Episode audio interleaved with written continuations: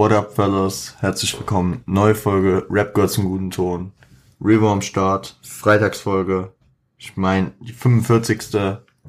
insgesamt und ähm, ja, heute machen wir mal etwas anders.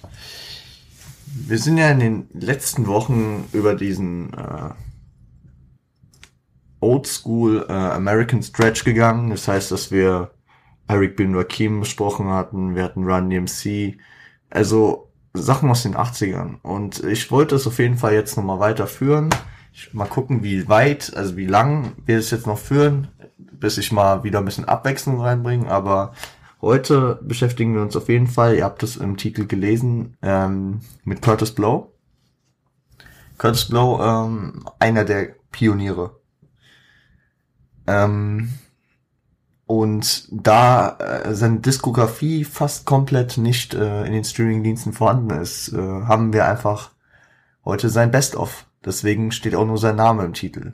Also das Best-of von Curtis Blow, das findet ihr auf Spotify, ich schätze mal auch auf den anderen Streaming-Anbietern. Äh, es hat so ein blaues Cover von 94. Bei Spotify müsst ihr runterscrollen auf Compilations, um euch das zu gönnen. Sonst äh, alles wie immer. Es hat 14 Titel, ähm, aus all seinen Alben. Ich werde das auch noch so ein bisschen nach Alben strukturieren. Genießt einfach die Show, wie immer. Ähm, ihr habt ja, also, ich hoffe, ihr habt den Track schon gehört, den ersten. Also, ihr, ihr wisst ja, ich versuche das zu etablieren. Ja, scheiß drauf. Ähm, etwas zu ihm erstmal. Curtis Walker, geboren am 9. August 1959 in Harlem, NYC, NY war in den 70ern äh, als äh, Breaker und DJ auch viel in der Bronx unterwegs. In den 70ern, äh, wo das alles so seinen Anfang nahm, habe ich glaube ich schon ein paar Mal erwähnt, aber da war so die Bronx der Hotspot, wo es halt abging. Also ja. Also ihr müsst euch wirklich mal The Hip Hop Evolution ansehen, dann versteht ihr, aber gibt's noch, also wird heute noch ein paar Mal Thema sein. Die, die verschiedenen Stadtteile von New York. Genau. Ähm, 1979 kam dann äh, Christmas Rappin von von ähm, Curtis Blow raus ähm, und war, also es war im November 1979 und war damit, ich glaube, nur zwei Wochen nach Rapper's Delight, dem, sagen wir mal, offiziell gefasst erstem äh, Rap-Track, den es jemals gab. Also Single, Single-mäßig, ne? Und ähm, Christmas Rappin äh, gilt so als der zweite dahinter. Rappers Delight, äh, es gibt, wir könnten jetzt eine Diskussion starten, äh, die dafür oder dagegen spricht. Wir, wir lassen es jetzt einfach. Im August äh, 1980 ähm, brachte Curtis Blow dann den Track The Breaks raus, ähm, was auch seine, was äh, auch ähm, der Startschuss für sein erstes Rap, also für das erste Rap-Album bei einem Major-Label war. Ich hab's jetzt wieder vergessen rauszuschreiben, welches Label, ey Leute. Seht's mir nach, ich hatte heute einen langen Tag. Ich musste hier nochmal Sachen umändern, wie, also bin schon ein bisschen dran. Also ich weiß jetzt gerade nicht, welches Label es war. Es war auf jeden Fall ein Major-Label, also ein großes Label. Und äh, im September 1980 erschien dann sein Debütalbum Curtis Blow. Und ähm, das ist, es ist ganz passend auf dem Best of, ist es größtenteils chronologisch angeordnet, die Titel nur dass The Breaks vor, ähm, vor Christmas Rappin ist. Ansonsten ist alles, ähm, also Christmas Rappin war auch nicht auf dem Album drauf, das war so ein Free Track. Der ist hier halt natürlich in die Ära reingepackt worden, äh, weil er zeitlich da reinpasst. Mhm, alle anderen sind äh, tatsächlich dann chronologisch äh, nach seiner Diskografie entlang äh, geordnet, weswegen wir uns so von Album zu Album ein bisschen ran, äh, entlang hangeln können. Und man vielleicht auch ab und zu unterschiedliche, unterschiedliche Stilistiken sieht. Genau. Ähm, The Breaks. Erster Track, ich hoffe, ihr habt ihn gehört. Nices Ding. Ist wahrscheinlich auch einer der bekanntesten Tracks von ihm. Ähm, produziert von Larry Smith, JB Moore und Robert Ford Jr. War tatsächlich die erste zertifizierte Gold-Single, äh, Gold-Rap-Single, also war vor, vor ähm, Rappers Delight ausgezeichnet und ähm, war nach Rappers Delight die zweite Rap-Single in den Billboard Hot, äh, Hot 100, also in den amerikanischen Top 100 Charts und die erste ähm, Rap-Single von einem Major, die äh, gechartet ist. Also ja, so ein bisschen Zahlen, Fun Facts. Rolling Stone äh, Platz 40 der All-Time Hip-Hop-Tracks. Okay. Ist auf jeden Fall ein nicer Track, hat mir sehr gut gefallen, deswegen kann ich da nichts dagegen einwenden. Auch wenn man sagen muss, dass Rolling Stone äh, diese Listen, die, die haben ja einige legendäre Listen, diese 500 Alben, keine Ahnung, 100 Hip-Hop-Tracks. Und da habe ich ja auch bei Eric B. und Rakim schon drüber geredet. Die sind schon teilweise sehr oldschool versessen, aber die sind auch, ähm, die sind sehr, sie versuchen sehr objektiv zu sein und nehmen Sachen mit rein, die, sagen wir, nicht mehr unbedingt zeitgemäß sind. Deswegen, also ich verstehe, also es sind, es sind meistens so unabhängig vom, äh, vom Faktor Zeit gesehene Listen gefühlt. Wisst ihr, was ich meine? Also heutzutage zu sagen, Paid in Full ist so, ja, ich pumpe das noch täglich, das ist das geilste Album aller Zeiten. Schwierige Aussage. Also was heißt schwierig? Ich, ich werde, also nennt mir jemand, der das tut. Props an ihn, aber das äh, ist nicht mehr so repräsentativ. Natürlich, wenn man den Faktor Zeit wegnimmt und alle Alben, die existiert haben, äh, zusammenwürfelt, dann könnte das, also ich finde halt, keine Ahnung. Macht, macht euch Gedanken dazu. Scheiß. Oder lasst es bleiben. Ich, ich werfe einfach ein bisschen mit Zahlen rum. Ähm, was mir direkt aufgefallen ist, stimmungstechnisch, ist der interessante Gegensatz von äh, Stimmung und Inhalt. Das, äh, was wir auch bei Run DMC schon bemerkt ich weiß nicht, ob es erwähnt hatte, aber vielleicht ist euch auch aufgefallen gewesen bei Run DMC und auch hier, dass ähm, sehr diepe Inhalte trotzdem sehr, sagen wir mal, smooth rübergebracht werden und sehr positiv eigentlich. Weil ähm, Curtis Blow kommt aus dieser Disco-Funk-Ära. Besonders noch am Anfang, also da werden wir später auch noch auf Tracks kommen, die dann chronologisch einfach anders umgesetzt werden konnten das war damals halt nicht so der Style. Wenn man an einen parallelen Track wie The Message denkt, der ja auch eigentlich sehr diepe Themen hat, wer den Track nicht kennt, The Message, Grandmaster Flash und The Furious 5, diepe Themen inhaltlich, aber äh, wieder so einen sehr progressiven, äh, positiven Vibe. Aber das findet, findet man Anfang der 80er eigentlich fast nur. Also mir fällt jetzt kein Track ein, der da sehr, sehr deep wäre. Aber ich bin da kein Experte in der Zeit tatsächlich und deswegen kann man mich immer gern belehren. Um, um, um. Und wir reden natürlich von Hip-Hop hier. Also klar gab's in anderen Genres bestimmt diepe Tracks zu der Zeit.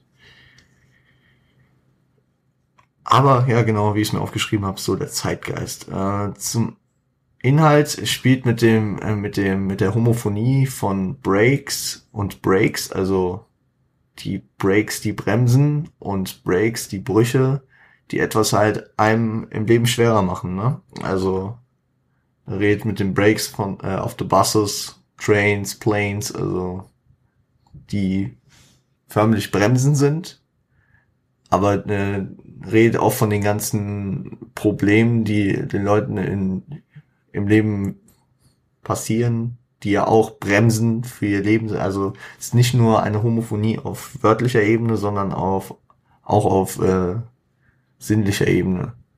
Dass eine, dass eine Bremse einem ja auch einen Bruch, äh, sagen wir mal, im Leben gibt. Wie, wie waren da die Beispiele, zum Beispiel das mit der ähm, das mit, ähm, keine Ahnung, er hat seinen Job verloren, äh, hat gestern noch Geld von seiner Mutter geliehen, also so Brüche. Wieder sehr sozial, so, so sozial, äh, sozialmäßiger Song. Hat mich auch direkt ähm, an einen Track erinnert, den wir hier später noch aufgreifen werden. Genau. Dann äh, gönnt euch Christmas Rappin'.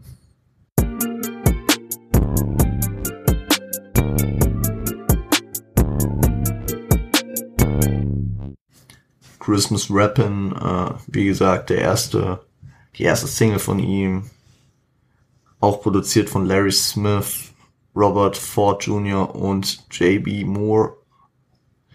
Und ähm, man könnte, man könnte halt schon andeuten, dass es, dass es irgendwie die Vorlage für Sidos Weihnachtssong ist.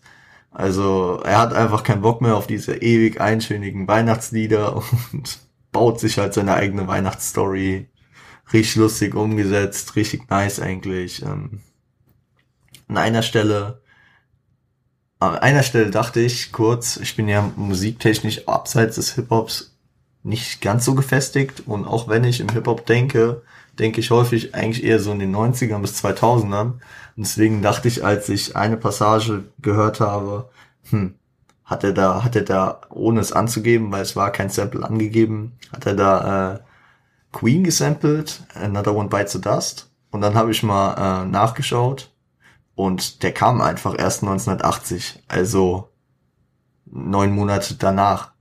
Ich gehe jetzt nicht davon aus, dass Queen bei Curtis Blow äh, ge, äh, gerippt hat, aber es einfach ein Zufall ist.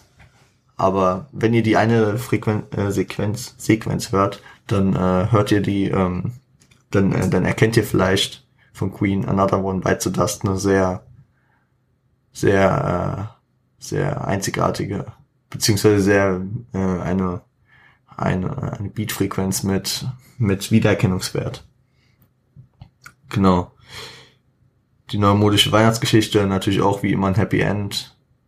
Finde ich eigentlich ganz geil, wie er, wie er Santa Claus da so darstellt, auch, auch mal so fragwürdig, so Little Creep Guy oder ich weiß, ich weiß nicht mehr, wie er es zitiert hat, aber genau. Mm -mm -mm. Dann äh, gönnt euch ähm, den dritten Track, der immer noch auf dem Curtis Blow Debütalbum war, der letzte auch davon. Und ähm, der Track, den haben wir in anderer Form schon mal gehört. Viel Spaß mit Hard Times.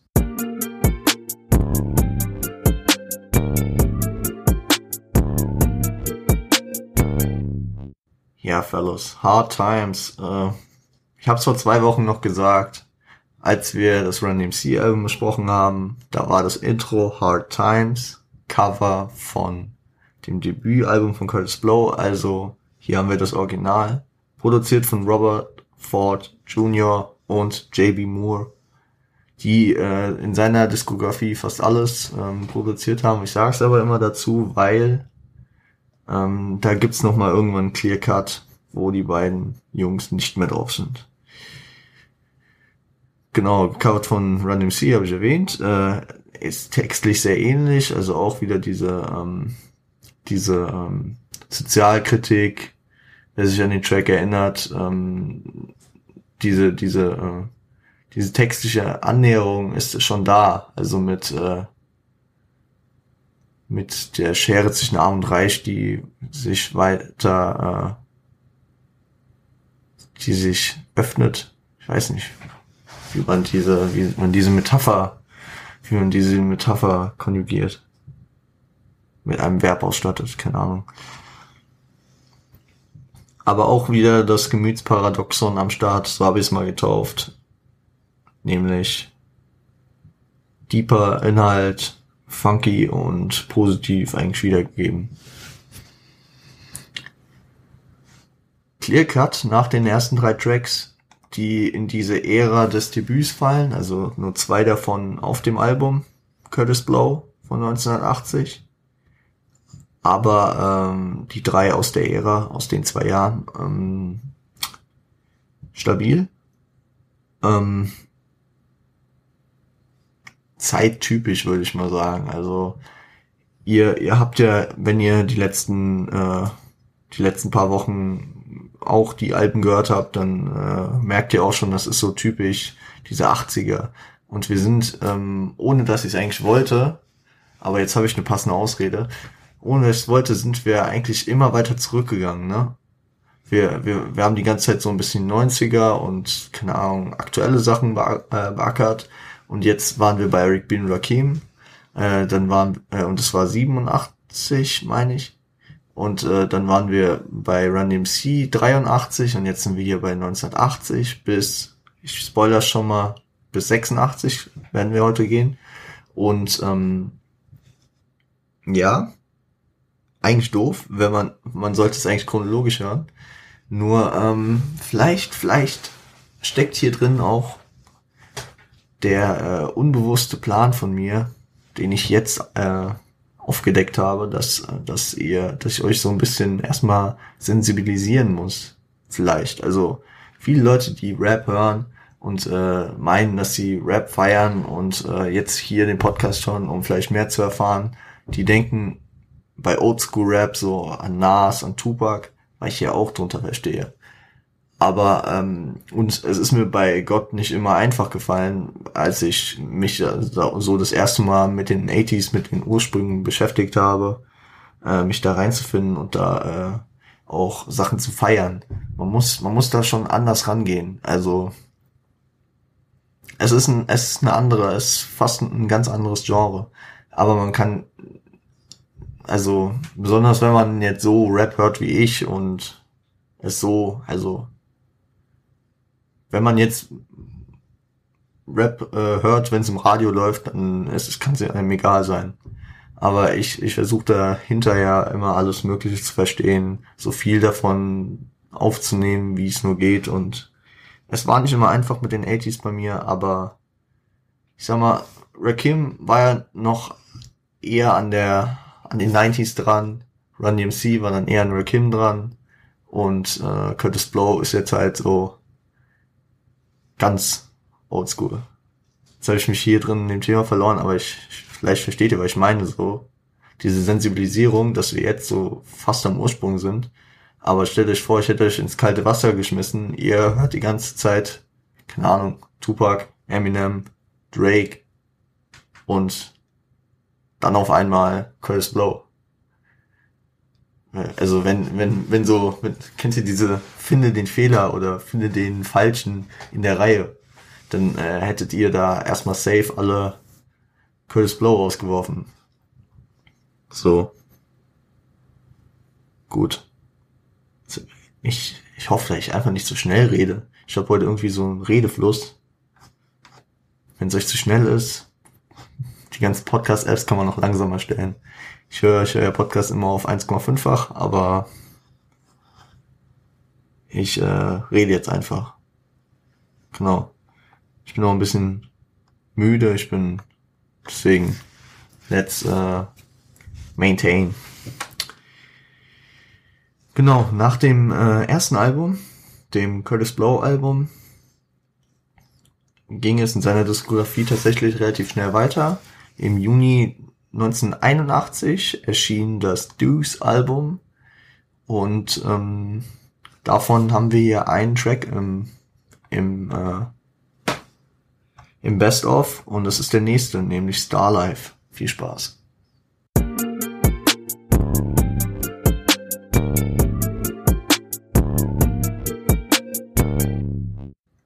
Starlife, wieder produziert von Robert Ford Jr. und JB Moore.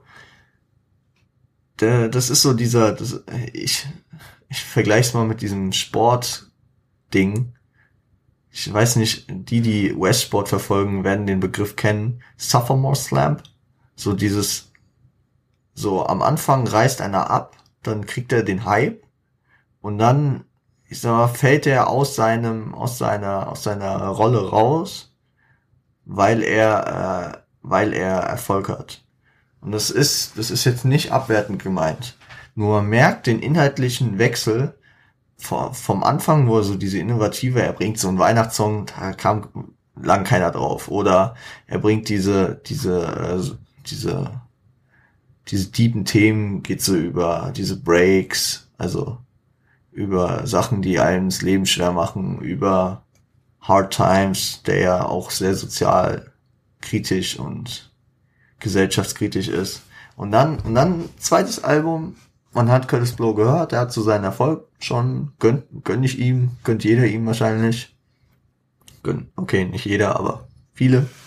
Und äh, dann das zweite Album, wenn ihr den Track gehört habt, äh, es geht sehr viel um Erfolg, Bekanntheit, Reichtum, was er damit macht, diese Internationalität, so, ja, chillt in Beverly Hills im Whirlpool, hat ein Haus in Frankreich für seine Affären und was auch immer ist Coast to Coast bekannt. Das ist so ein leichter Größenwahn dabei, aber es ist auch so dieses, ja klar, der Lebensstil verändert sich, wenn man bekannt wird, wenn man reich wird. Und äh, dann verändern sich natürlich auch die Inhalte. Ich weiß, ich weiß nicht, wie die, äh, wie es mit der Credibility aussieht, wenn, wenn, obwohl eigentlich schon, weiß ich, weiß ich, dass, dass es immer noch funktionieren kann das, da ist halt, da ist halt äh, Diskussionsbedarf.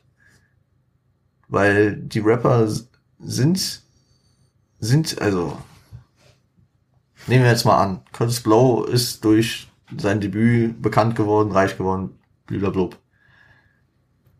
Dann beschäftigen ihn ja jetzt weniger diese sozialkritischen Dinger, die er äh, auf seinem ersten Album verarbeitet hat, sondern vielmehr diese äh, Privilege-Sachen, diese äh, reiche Leute-Sachen, die er dann auf seinem zweiten Album anspricht.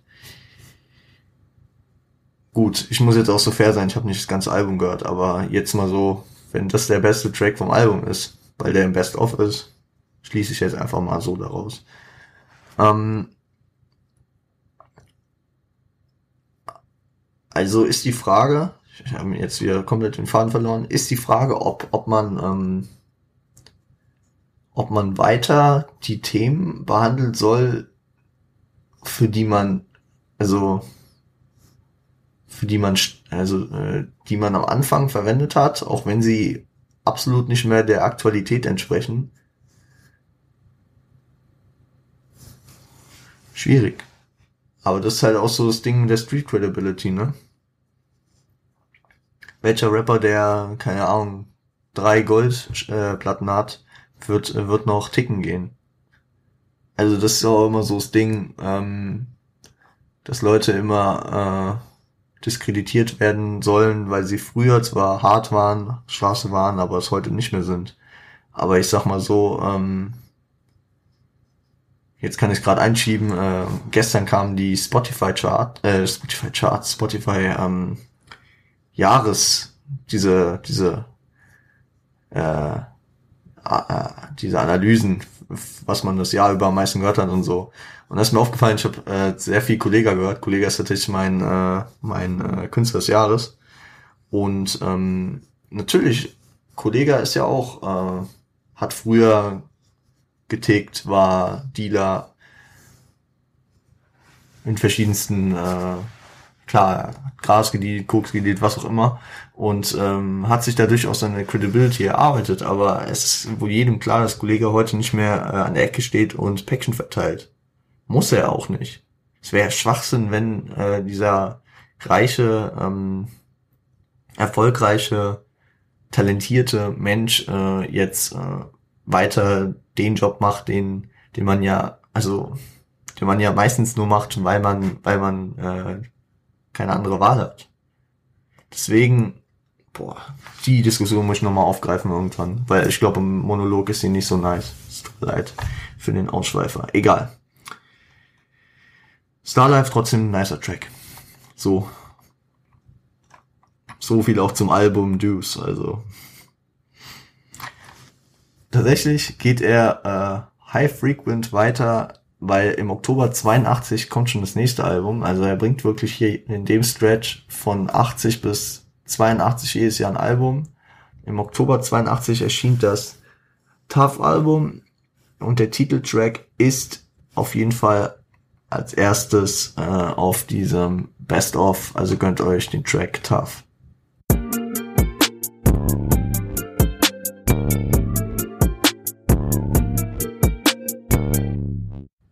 Tough, produziert von Robert Ford Jr. und JB Moore. Ähm, ja, da, da ist er wieder, da ist er wieder irgendwie. Okay, scheiße. Hätte ich mal ein bisschen nachgedacht, hätte mir die ganze Diskussion eben sparen können, obwohl, obwohl sie ja eigentlich berechtigt ist. Ähm, hier beschwert er sich wieder mehr über die äh, soziale Ungerechtigkeit, über Rassismus. Und ähm, ich finde es ganz nice, wie er das mit dem Chor umsetzt, weil ähm, der Chor, der ihm diese Schlagwörter mal reinbringt, äh, worauf er ein paar Line, also ein paar Bars oder eine Bar jeweils droppt. Also das sind so diese Schlagwörter tough, mean, rough, strong, bad, down, hard, blind. Also ich finde, äh, das ist eine geile Umsetzung, habe ich sonst so auch, glaube ich, noch nicht gehört. Ähm, ja. Ja. Boah, mir geht dieses, mir geht dieses Street Credibility Thema nicht mehr aus dem Kopf. Ich muss irgendwann mal eine, eine Diskussion darüber machen. Mit irgendwem. Aber schreibt mal eure Meinung dazu auf Insta und so, ihr wisst ja. Mm -mm -mm. Genau, genau. So viel zu dem, The äh, zu dem Track. Dann gönnt euch auch von dem Album den Track Daydreamin'.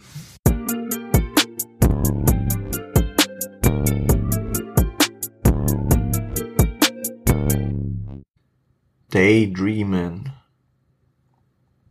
Nicer, nicer Track. Ähm, wieder produziert von Robert Ford Jr. und JB Moore. Da gibt's eine lustige, eine lustige also eine, eine Verkettung von, von Verwertung. Nämlich Nas hat den Track gecovert und äh, dann den Track Daydream and Stay Schemen rausgebracht. Äh, Rick Ross hat dann die Hook von Nas Track gepickt äh, und in dem Track Stay Schemen ähm, performt dann French Montana die Hook auf Rick Ross Track. Ja, sehr, sehr easy, sehr easy. Ist, glaube ich, auch jedem aufgefallen. Nein, Spaß. Ich habe das nicht gemerkt. Ich kannte tatsächlich auch den Rick Ross Track nicht. Und mir ist es nicht aufgefallen bei dem Nas Track. Auf jeden Fall auch ein sehr emotionales Ding. Ähm, Finde ich dann sehr äh, anders und ungewohnt als äh, bei den Tracks zuvor, wo er die ganze diese funky, diese Disco-Richtung, dieses Positive einschlägt geht es hier in eine sehr emotionale, tiefe, wenn auch der Track eher noch sehr rhythm-lastig ist, ähm, geht es auch eher in so eine balladenmäßige Stimmung und auch einmal wie er mit seiner Stimme anders arbeiten kann. Richtig interessant, ich dachte erst ein Feature. Also, ähm, nicer, nicer, nicer Change. Auf jeden Fall, ähm, Props gehen raus für den Track.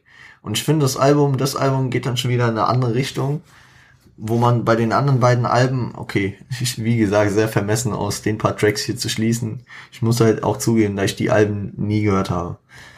Nie, nie komplett gehört habe. Ähm, muss ich vielleicht mal nachholen. Aber ähm, dass die Alben immer sehr gut. Das erste Album wirkte sehr äh, Street, was heißt Street, also sehr sozialkritisch, blub. Das zweite, äh, durch den einen Track, ja, ich weiß, den wir nur gehört haben, wirkte er dann so auf ähm, den Erfolg aus, auskosten.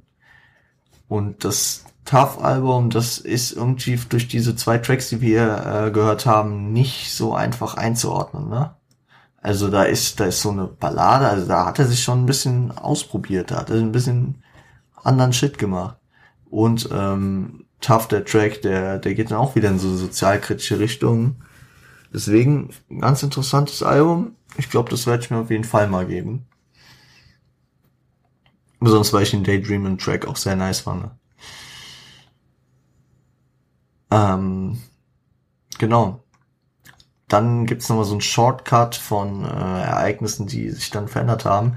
Wir haben ja gesehen, zwischen 80 und 82 hat er jedes Jahr ein Album gebracht. Das ist ja schon high frequent, vor allem in der Zeit. Produktion war nicht so einfach und so. Und auch nicht so günstig. Aber er hat straight äh, outgepuddelt, würde Moneyboy sagen. Und 1983 äh, fängt er dann an, für Run DMC zu produzieren. Wenn ihr euch erinnert, er hat äh, seine Produktionsarbeiten teilweise auf dem äh, Run DMC Debütalbum, was wir vor zwei Wochen besprochen haben, gehabt. Und in dem Jahr bringt er dann tatsächlich auch kein Album raus. Es kommt die Party Time äh, EP, wovon zwei Tracks hier äh, sind.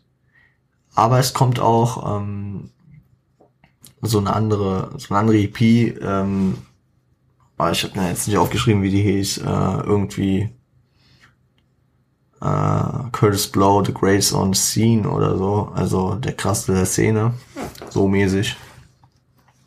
Aber das sind dann eher so, ich glaube, da sind nicht so viele neue Tracks drauf gewesen. ich glaube, da waren da war dann zum Beispiel wieder Tough drauf, da war ähm, dann auch die zwei Tracks, die wir jetzt hier gleich besprechen werden. Und also das war dann auch wieder eher so ein Compilation-Ding. Äh, genau, der erste Track ist auch der Titel der EP, äh, Party Time, produziert von Robert Ford Jr. und JB Moore. Ähm, oh, das erste Mal wird mit Samplen gearbeitet, nämlich äh, This Yourself in 89. Hä, es ergibt keinen Sinn. Hä? Ich, doch. Vielleicht habe ich einen Fehler gemacht, ich bin mir jetzt gerade echt unsicher. This Yourself in 89, Just Do It von ähm, Beastie Boys und Hey Ladies äh, von Beastie Boys. Weiß jetzt. Ich habe es mir aufgeschrieben. Ich denke, dann werden sie auch drin sein. Also gesampelt worden sein. Da ist ja diese eine Just Do It Part, wo er so vier Bars die ganze Zeit Just Do It sagt. Wegen. Ach so, Ey Leute, mein Gehirn ist echt matsch, tut mir leid. Gönnt euch erstmal den Track Party Time und viel Spaß.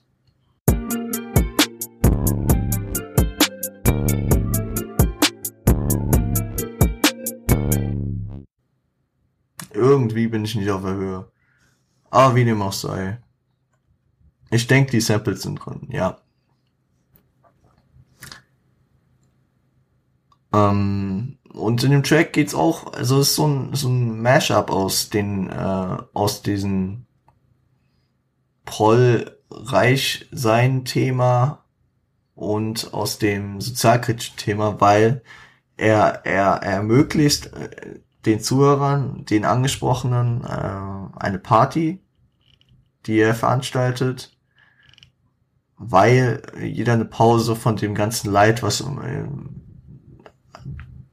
äh, zur aktuellen Zeit äh, abgeht, ähm,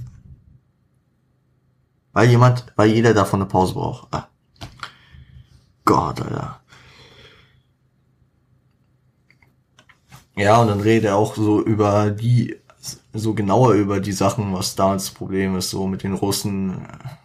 Das greift auch später hier auf, also paar Jahre später, tatsächlich für uns ein paar Tracks später, greift er dann nochmal auf dem America-Track auf. Ähm, politisch schon am Start. Der andere Track von äh, dem Partytime, äh, von der Partytime EP, gönnt ihn euch jetzt, es ist äh, 125 Main Street Harlem, USA.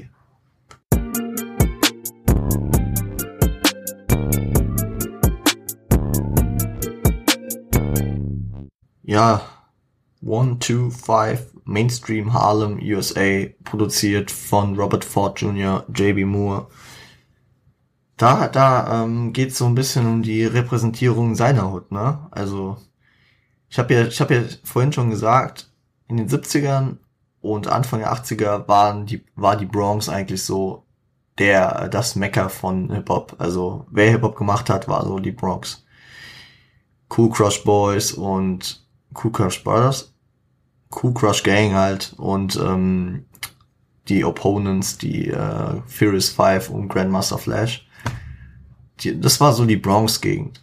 Und ähm, also hier mit so einem Harlem-Song, Harlem ist ja bekanntlich in Manhattan, ähm, fängt er, fängt er hier 1983 damit an, äh, sein, sein, seinen Bezirk zu, zu etablieren, ähm, weil ich ganz interessant finde. Weil ich finde es lustig, wenn man so sieht. New York ist nicht gleich New York, wie wir es hier in Deutschland mit Städten haben. Natürlich ähm, ist es dann äh, ist es dann nochmal ähm, hier in Städten unter anderem auch so, dass man nochmal sagt, woher man kommt. Beispiel Asad, Faust, des Nordwestens, er aus Nordwestfrankfurt kommt. Und äh, aber eher geht's darum, dass jeder so seine Stadt äh, repräsentiert. Und New York ist halt nochmal komplett unterteilt, weil Hip-Hop erstmal diese, am Anfang diese Kultur nur in New York war. Hip-Hop, also New York war praktisch die Welt von Hip-Hop. Und dann äh, haben die sich erstmal so verbreitet aus der Bronx raus.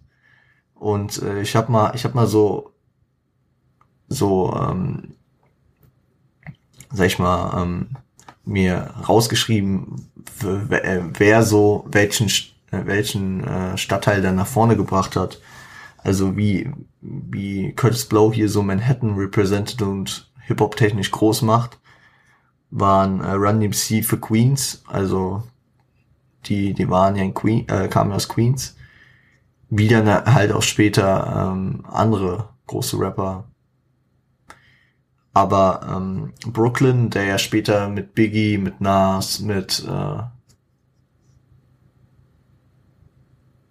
wohl Nas, Nas Queensbridge, Lost. Nas war Queens. Aber mit Biggie natürlich das Aushängeschild New Yorks, auch mit ähm, Jay-Z. Brooklyn, äh, ey Leute, es tut mir echt leid. Wie später Brooklyn von Biggie und Jay-Z äh, natürlich geprägt wurde und als wahrscheinlich der äh, Hip-Hop-Stadtteil äh, der 90er galt, wurde Brooklyn so ungefähr von Big Daddy Kane, so Mitte der 80er erstmal groß gemacht. Big Daddy Kane, der dann natürlich auch Biggie entdeckt hat.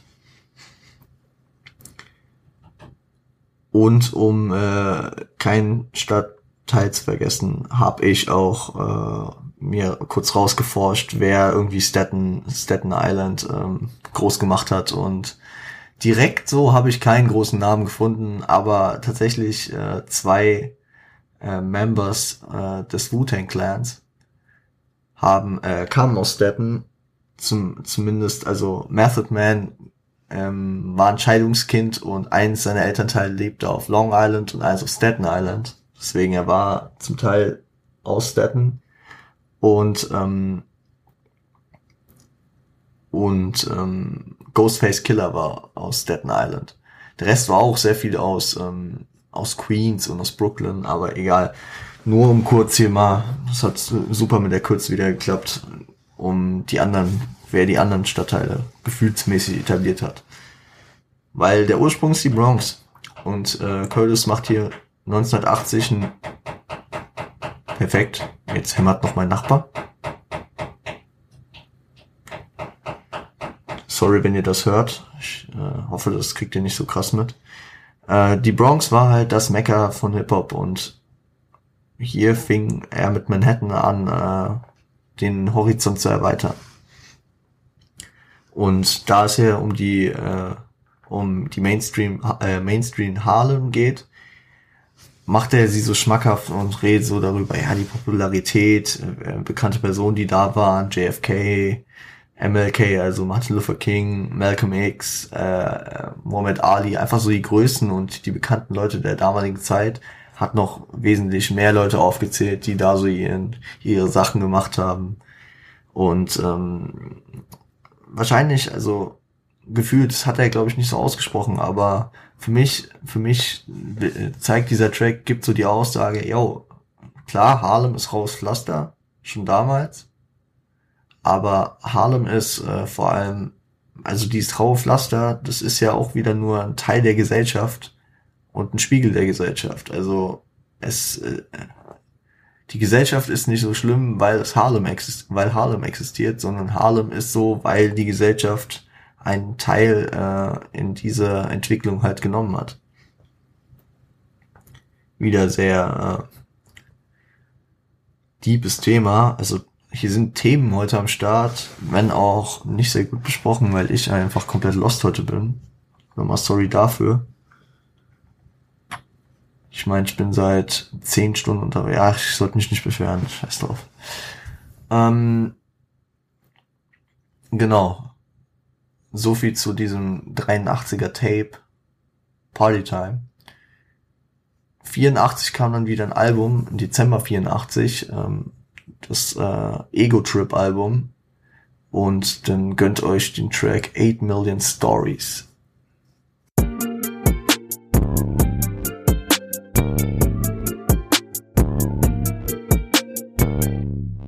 Eight Million Stories.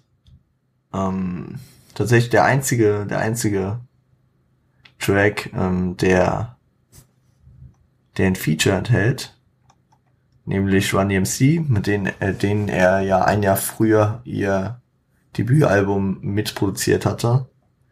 Also das sind auf jeden Fall schon Homies von ihm und äh, produziert das Ganze wieder von Robert Ford Jr. und JB Moore. Ähm, Living in the City, äh, ach so genau, Living in the City von Stevie Wonder ist das Sample. Und was mir auch aufgefallen ist, 8 Million Story äh, in the City That is Naked. So oder so ungefähr. Bekannte Line von Jay-Z's äh, Empire State of Mind, wo er natürlich äh, New York damit äh, eine Hymne gibt und natürlich vielleicht hiermit, also es ist vor allem ein Film anscheinend, aber auch ähm, kann ich mir vorstellen, dass Jay-Z damit seine Props an Curtis Blow ausspricht, weil Curtis Blow auf jeden Fall ja ein Teil von New York ist. Ähm, was mir sehr aufgefallen ist, der Part von Run erinnert mich sehr, es tut mir leid, ey, jetzt hämmert der darum der Part von Run erinnert mich sehr an äh, Brenda's Got a Baby. Also gibt mir die Vibes, obwohl der elf Jahre vor Brenda kam. Und äh, enthält auch die Andeutung auf Dougie Fresh und Slick Rick Ladi Dadi. Ganz treue Podcast-Hörer wissen es aus der ersten Folge, nämlich ähm, dass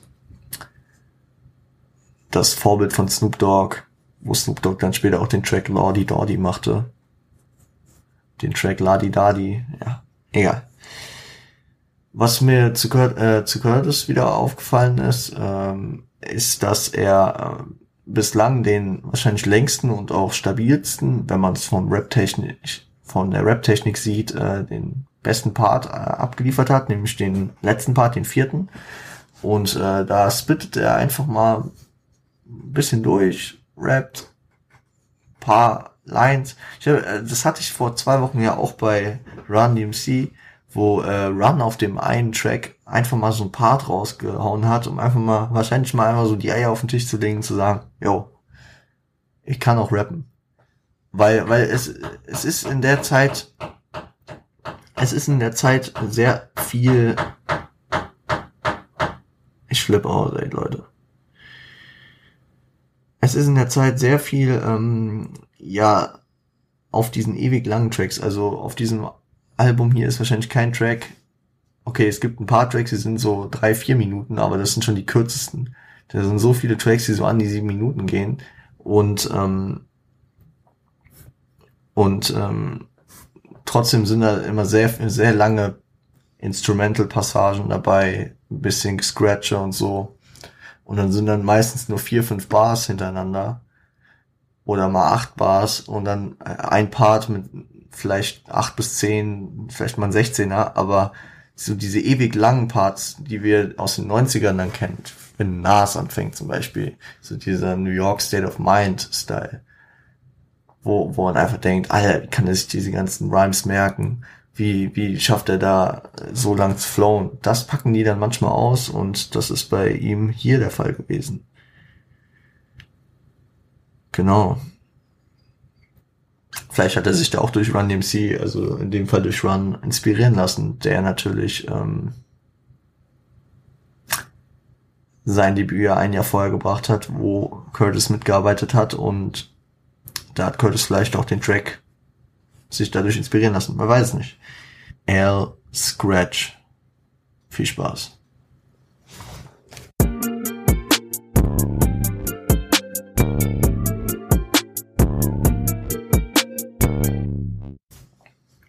Air Scratch, produziert von Robert Ford Jr. und JB Moore,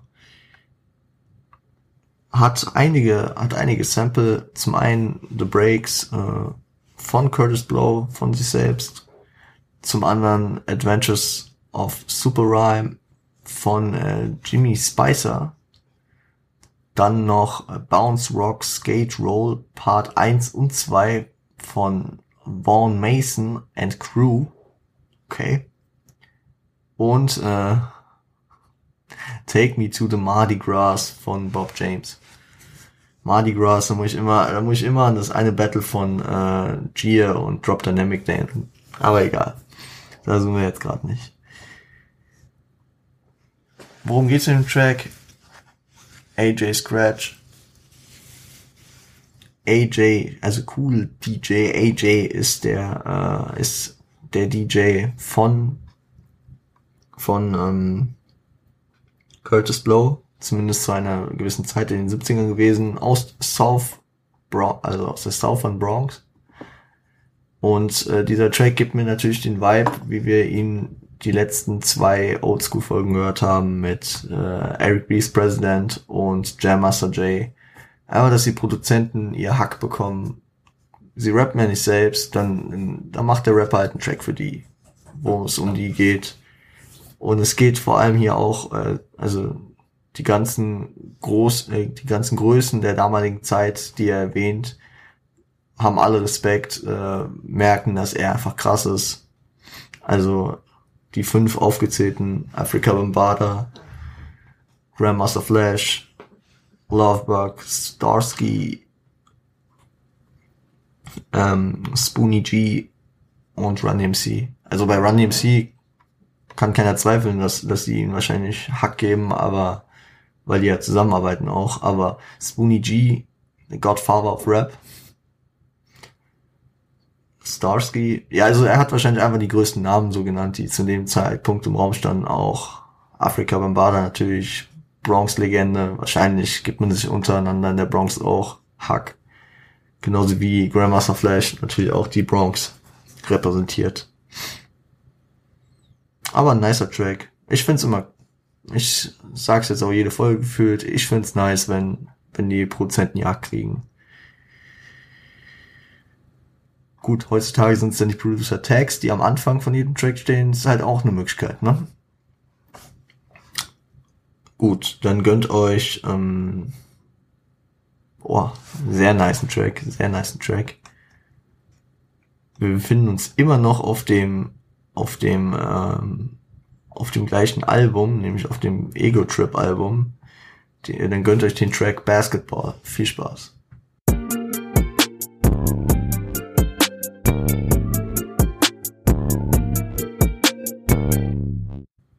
Basketball, produziert von Robert Ford Jr., JB Moore.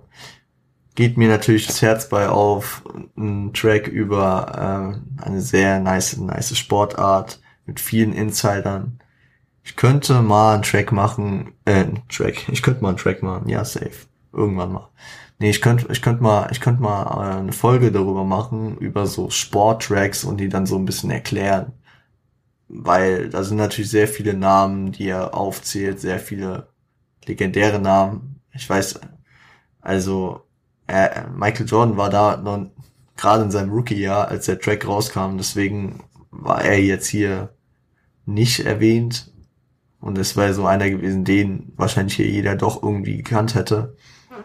Aber die ganzen Größen der damals aktuellen und auch vergangenen Zeit ähm, werden hier erwähnt. Larry Bird, Bill Russell, Oscar Robertson, ähm, Kareem Abdul-Jabbar.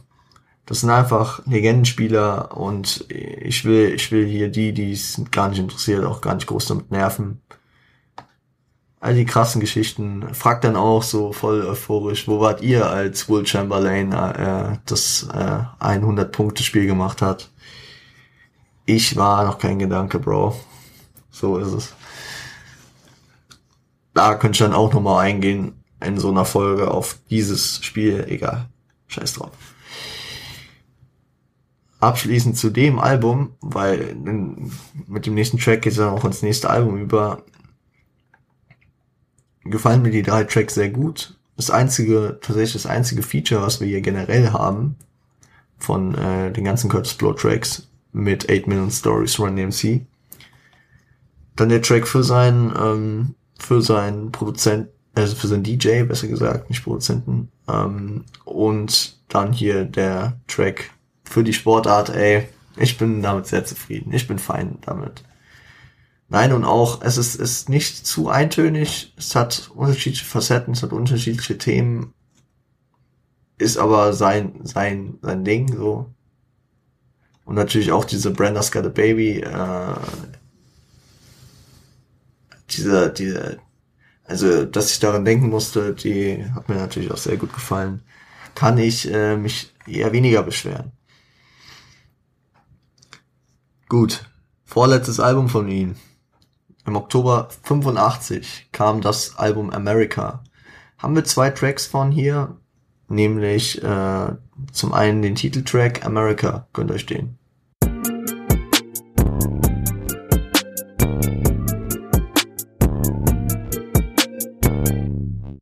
produziert von, genau, Curtis Blow.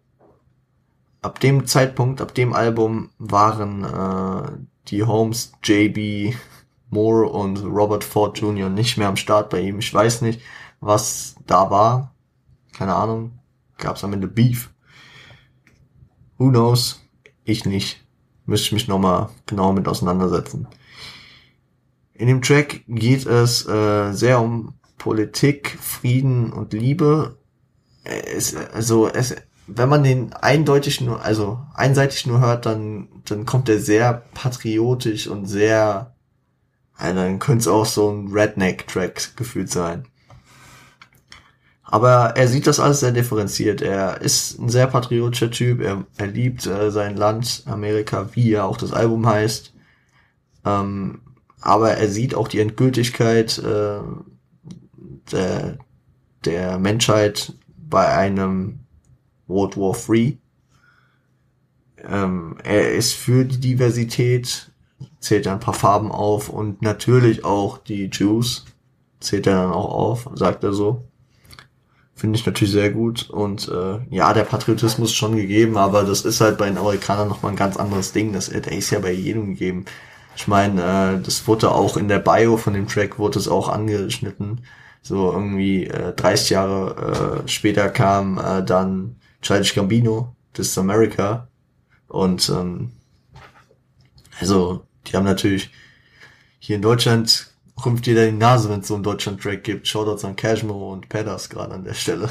Aber da ist es, da ist es halt nochmal irgendwie, da wird es anders gehandelt und natürlich mit Geschichte kann man es auch anders handeln. Aber anderes Fass, anderes Thema, reden wir jetzt nicht drüber. Nämlich der andere Track auf dem Album America, den wir hier besprechen, der eher der Kassenschlager des Albums war. Also America war auch irgendwie eine sehr wertende Bio äh, auf Genius, weil da, da stand so, leider, leider war der nicht so erfolgreich, sondern äh, der andere Track, nämlich If I Rule the World. Der Name ist Programm, jeder kennt ihn. Das Original. Meine Freunde, hört ihn euch an.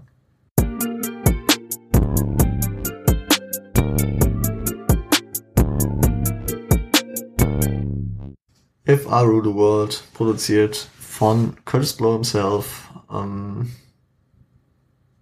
der dritte Part hier ist abgeschnitten, also da gibt's auch eine längere Version. Natürlich gibt's bei ihm immer die Version, die ich erst gefunden hatte, war sieben Minuten lang. Die auf Spotify ist irgendwie nur vier lang. Also ich sag mal so, Nas und Lauren Hill haben den Track 96 ja gecovert und äh, ist einer der nicesten Tracks der 90er geworden. Das ist das Original, für alle, die es nicht wussten. Äh, äh, ich finde, inhaltlich geht er halt äh, natürlich auch in diese, in diese diesen Gedanken, if I rule the world, also aber er geht dann halt mehr auf sich selbst ein, was er dann machen würde, weil er sagt dann immer, er, er wäre King, er wäre König, würde so und so und so und so.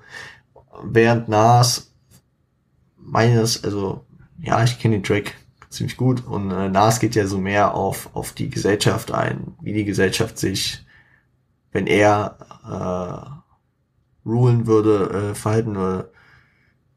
Wenn es irgendwie das Gesetz nicht gäbe und äh, wie war das mit ähm, äh, Smoking Weeds in the Streets auch Cops harassen und äh, bei ähm, bei äh, Curtis Blow, er bezieht es ja eher so direkt auf sich, was der Titel halt auch eigentlich hergibt. Also das war halt freie Interpretation. Also man darf ihn dafür nicht äh, schämen, wenn man jetzt Nas Track besser findet, weil das ist immer noch sein Original. Und der Track von Nas kam immer elf Jahre später. Und ja. Ich habe vorhin noch Scheiße gelabert, ne? Bei dem Run-Part, äh, der kam ja 83 und nicht 85. Äh, und nicht 80, deswegen kam Brandon nicht elf Jahre später, sondern acht. Perfekt. Egal. Nicht verwirren lassen jetzt. Ähm, genau. Ich würde sagen, einfach äh, gönnt euch den Track oder lasst es sein. Letzter Track, äh, den wir heute hier besprechen. I'm Chillin' vom Album. Nein, ich habe es nicht aufgeschrieben. Doch. Kingdom Blow 1986. Viel Spaß.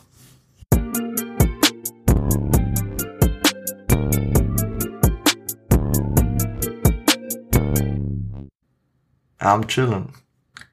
Auch produziert von Curtis Blow. Und hier ist nämlich der Fact, ich hatte bis heute Mittag eigentlich geplant, das Album äh, mit euch zu besprechen. Weil ich dachte so, ja, es ist das erste von äh, Curtis, was hier äh, im Streaming ist. Dann habe ich mir so ein bisschen, also ich recherchiere ja immer so ein bisschen, und dann habe ich so halt nachgedacht und dachte mir so, ey, ist doch komplett Schwachsinn, so das letzte Soloalbum von Künstler dann als erstes oder als einziges dann auch zu besprechen, nur weil es das Streaming nicht anders anbietet. Und äh, so die bekanntesten wichtigsten Tracks wie Christmas Rappin' und sowas dann auszulassen. Und deswegen bin ich dann auf das äh, Best-of gegangen. Und deswegen bin ich heute auch wahrscheinlich so geredert, weil ich dann praktisch mit meiner Recherche neu angefangen habe, weil ich erst mich auf das Album sagen wir mal, angefangen habe zu äh, fokussieren. Aber ähm, I'm Chillin' ist wahrscheinlich auch einer der bekannteren Tracks von ihm. Das letzte Album. Ähm, der Track ist äh, enthält das Sample Transformers Theme von äh, Fort Kinder und ähm, geht sehr in elektronische Richtung. Ne? ich kann es jetzt gar nicht so einschätzen. Ende der 80er war da, war da Elektro irgendwie so ein Ding? Ich weiß gar nicht. Beziehungsweise 86 ist ja auch noch eher Mitte, aber das äh, hat einen sehr elektronischen Touch. Der Rest des Albums geht auch eher in Richtung, ähm, doch eher in Richtung Kurtz, wie er auf den vorherigen Alben war. Und ähm, ich finde es ganz lustig. Thematisch regt er sich hier so über Wack Rapper, Wack Rapper auf und äh, tut das alles damit ab, dass er nur noch chillt. Also das klingt auch wie so ein ganz kontrolliertes Ende seiner Diskografie, seiner aktiven Diskografie. Und ähm, ich konnte es mir nicht nehmen lassen. Ihr merkt, ich habe die ganze Folge noch nicht einmal richtig zitiert. Hier ist es der Fall. Devastating, motivating, complicating, purpurating rappers who want to be on top da, da, ich habe ich hab's nochmal nachgelesen, aber es war dann doch nicht so ähnlich. Es hat mich nur sehr an den Weltrekord-Part äh, aus Rap God von Eminem erinnert, ähm, weil er dann auch Devastating, Motivated, sagt er irgendwann noch. Und aber vom Reimschema hat mich das sehr daran erinnert. Besonders weil Eminem ja auch sehr oldschool affin ist und bestimmt auch den Track von Curtis gehört hat. Egal. Ist nicht genau übernommen, deswegen chill ich nur noch. Nee, aber Curtis sagt halt so, äh, diese ganzen Ill-Rapper, die nur ihren Scheiß machen, regt sich zwar eigentlich darüber auf, sagt dann am Ende, ja, aber ich chill jetzt nur noch, deswegen lass ich die einfach machen. Okay, lässt er machen. Sollte, sollte er mal mit Enno reden. Oder mit seinem Homie Marvin Game. Weil, äh, ich verlinke euch das mal unten. Äh, da, ich muss jedes Mal, wenn ich das sehe, muss ich sowas von lachen. Marvin Game und Mauli im Punchline Quiz bei Arthur. Und ähm, Marvin Game schneidet so die Story an. Ich hoffe, ihr hört meinen sarkastischen Unterton, wie er damals mit, ähm, wie er damals mit Curtis Blow bei Olsen im Studio war und äh, die sich gegenseitig Reime gepitcht haben. Einfach Legende. Ich, ich äh, verlinke euch das unten. Shorts gehen raus und Marvin Game. Immer ready bleiben. Und so, so, jetzt haben wir, jetzt haben wir das äh, durch. Was soll ich sagen? Was soll ich sagen? Ähm, Curtis Blow, interessante Legacy. Wahrscheinlich, er ist so ein Sleeper, ne? Er, er ist sehr wichtig für die Szene, so wie Rakim ungefähr. Hat wahrscheinlich langfristig nicht ganz so geprägt wie Rakim, war halt ein Pionier. Er war also er ist in einem Atemzug mit Afrika Bambada, mit äh, Grandmaster Flash zu nennen und ähm, auch mit Run DMC und so. Also er ist ein ganz großer der frühen Zeit, hat langfristig wahrscheinlich dann nicht ganz so viel geprägt, aber die Zeit auf jeden Fall ähm, gut entertained.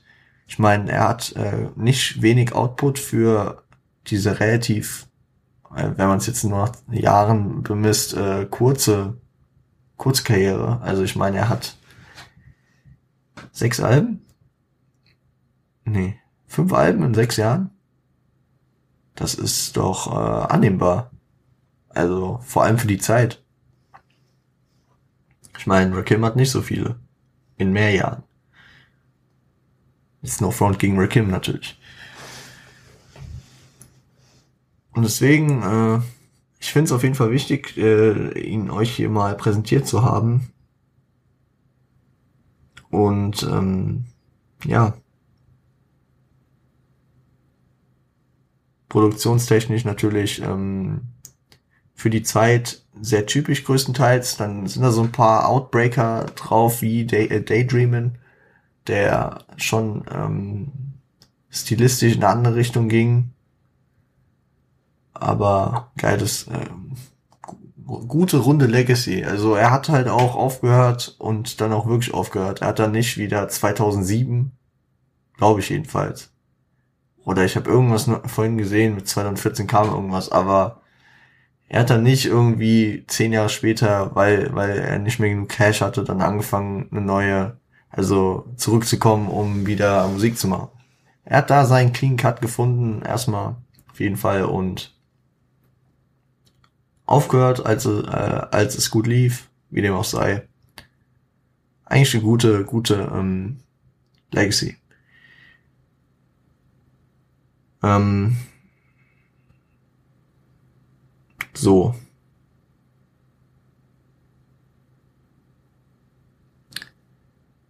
Ich, äh, ich, ähm,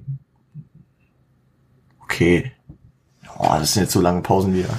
Also Leute, es tut mir echt leid, wie die Folge heute gelaufen ist. Nicht so ganz perfekt gelaufen, wie ich es wollte. Ich hatte, ich hatte heute äh, wieder einen sehr stressigen Tag. Ich habe es ja zwischendurch ein paar Mal angerissen. Dann fängt ihr noch an, der Nachbar zu hämmern. Full Front gegen ihn an der Stelle. Ähm ich habe äh, kaum noch Stimme. Ich hoffe, es fällt nicht so auf und ähm, habe mega Durst. Ich werde mir gleich erstmal fett was zu trinken holen. Ich äh, finde, das ist eine wichtige Folge. Wir haben thematisch, glaube ich, eine Menge aufgearbeitet. Ich hoffe, auch wenn mein Kopf ein paar Stellen einfach nicht mehr mitgemacht hat, hab, äh, habt ihr die Gedankengänge verstehen können und äh, irgendwas von heute mitnehmen können, wie immer. Wenn ihr daran Gefallen gefunden habt, wie ich hier losgestottert habe, dann gönnt euch, äh, gönnt mir Support und äh, wir ähm, wie wie immer einmal wie immer auf Spotify könnt ihr folgen, auf Apple Podcasts abonnieren und eine Bewertung da lassen. Auf YouTube könnt ihr liken, kommentieren, die Glocke aktivieren und abonnieren. dann auch gerne mit Feedback. Ebenso auf Instagram, at rapgirl zum guten Ton, at revo unterstrich on point. Ich persönlich.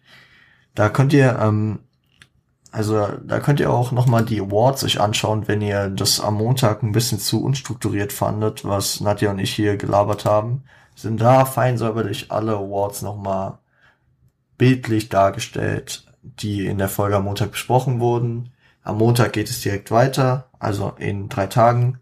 Wie gesagt, die Folge wird nicht aktuell sein, dadurch, dass wir die schon alle aufgenommen haben. Am Montag geht es weiter für euch mit, äh, oh Gott, bin ich lost. Äh, mit, äh, ah ja genau, mit Produzenten und Künstlern national.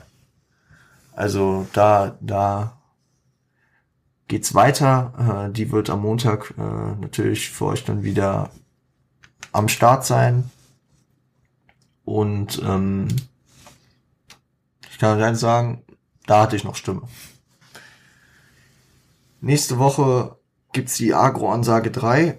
Also soweit können wir schon mal vorausplanen und dann würde ich sagen, ähm, wünsche euch äh, einen guten Start ins Wochenende. Wir hören uns, äh, ihr hört mich am Montag wieder.